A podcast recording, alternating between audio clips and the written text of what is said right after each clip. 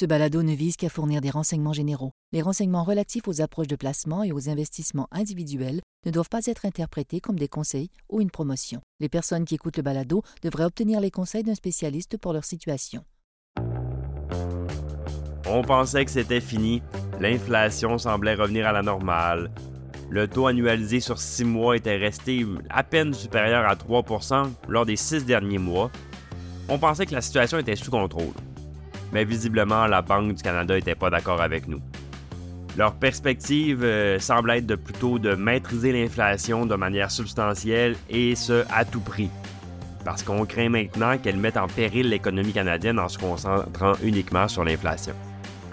La décision prise par la Banque du Canada cette semaine en a surpris plus d'un. Aujourd'hui, on va se pencher sur les, les conséquences potentielles de cette décision-là et réfléchir à ce que l'avenir pourrait nous réserver après le discours du gouverneur. Bonjour, je m'appelle Pierre-Benoît Gauthier, vice-président adjoint à la stratégie de placement à IG Gestion de patrimoine. Joignez-moi chaque semaine alors qu'on va naviguer les tendances qui influencent les marchés. C'est la semaine du 5 juin et encore une fois, les marchés sont en mouvement. Les pronostics étaient partagés à savoir si la Banque du Canada choisirait de relever ses taux aujourd'hui ou de maintenir le statu quo. Mais ce qui est surtout étonnant, c'est le ton ferme de la déclaration officielle. Ça laisse place à aucun doute, la banque va faire une hausse et va combattre l'inflation à tout prix. Dans l'état actuel des choses, la probabilité qu'il s'agisse d'une décision unique a considérablement diminué par rapport à ce qu'elle était il y a à peine un jour. Compte tenu de la décision de relever les taux et des sentiments exprimés dans la déclaration officielle, c'est évident que la Banque du Canada craint que l'inflation ne se maintienne trop longtemps dans la fourchette de 3,5 à 4% Dans sa déclaration, la Banque souligne la hausse de l'inflation en avril, une croissance du PIB plus forte que prévu au premier trimestre, et surtout une déception quant à la restriction insuffisante de la politique monétaire pour équilibrer l'offre et la demande. Donc, bref, leur objectif est de ramener durablement l'inflation à l'objectif de 2% Cette position-là, cette position explicite-là de la Banque du Canada implique une volonté d'accepter un ralentissement potentiel de l'économie tout en sachant qu'elle peut toujours revenir à des réductions de taux à l'avenir, même de manière agressive si le besoin s'en faisait sentir. Donc on revient à la, à notion initiale qu'on avait, c'est-à-dire que la banque va préférer aller trop loin et reculer que de ne pas aller assez loin.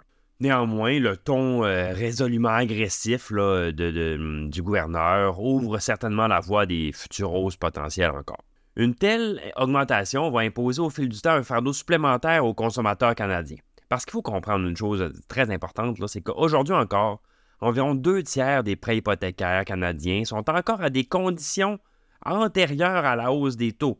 Donc, autrement dit, les, gens avaient, euh, plusieurs personnes avaient des taux euh, fixes sur des assez longues périodes et il restait des années à ces taux-là. Donc, on a le deux tiers des gens qui n'ont pas encore renouvelé avec les nouveaux taux. Donc, l'impact des hausses sur le budget des consommateurs canadiens n'a pas été encore pleinement ressenti même quand la plupart des renouvellements vont avoir eu lieu, ben, il y a une période de latence avant que les données se reflètent pleinement avec les, euh, changements. Donc, à l'heure actuelle, la Banque du Canada, c'est comme si elle partait du principe que les hausses actuelles n'ont pas suffisamment eu assez d'effets, même si la plupart des Canadiens n'ont même pas encore avalé leur pilule. Donc, c'est comme de dire le médicament ne fonctionne pas, mais on n'a pas encore euh, euh, pris la pilule. À court terme, on pourrait assister à une remontée du dollar canadien sur cette nouvelle-là. Ça, c'est une bonne chose pour les voyageurs, puis ça rend les importations comme euh, acheter un iPhone, puis ça devient un petit peu moins cher. Mais par contre, il faut comprendre que ça représente aussi un défi pour les exportateurs canadiens. À mesure que la monnaie se renforce, nos exportations deviennent moins compétitives à l'échelle internationale. Donc, même si un dollar canadien est fort et généralement pas très bénéfique pour l'économie canadienne, mais dans les circonstances actuelles, la Banque du Canada semble penser qu'elle préfère bénéficier de l'aide d'un dollar fort dans la lutte contre l'inflation plutôt que de l'aide d'un dollar faible dans la santé économique. Cette décision-là de la Banque du Canada, associée à un taux particulièrement, disons, affirmé du discours du gouverneur Macklem, ben, ça en a surpris plusieurs. La grande question est maintenant de savoir, est-ce que la Fed va suivre l'élan de la Banque du Canada et, adopter aussi une approche plus, euh, comme les Anglais disent, hawkish, plus agressive, ou encore, si cette action-là de la Banque du Canada, c'est plutôt un effort de s'aligner plus étroitement sur les stratégies de la Fed et tout simplement rattraper notre voisin du Sud. Merci d'avoir été avec nous. J'espère que le balado vous a intéressé. Si c'est le cas, n'hésitez pas à le partager à collègues et amis. À la semaine prochaine.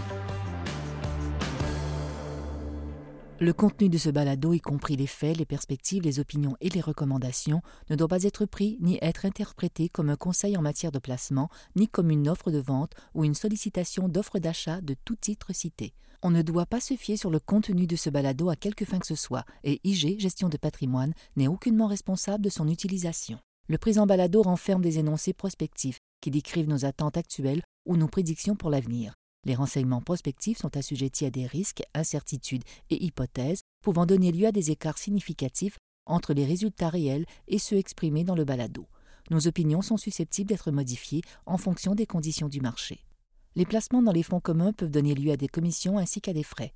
Veuillez lire le prospectus avant d'investir. Les fonds communs ne sont pas des placements garantis, leur valeur varie fréquemment et leur rendement antérieur peut ne pas se reproduire.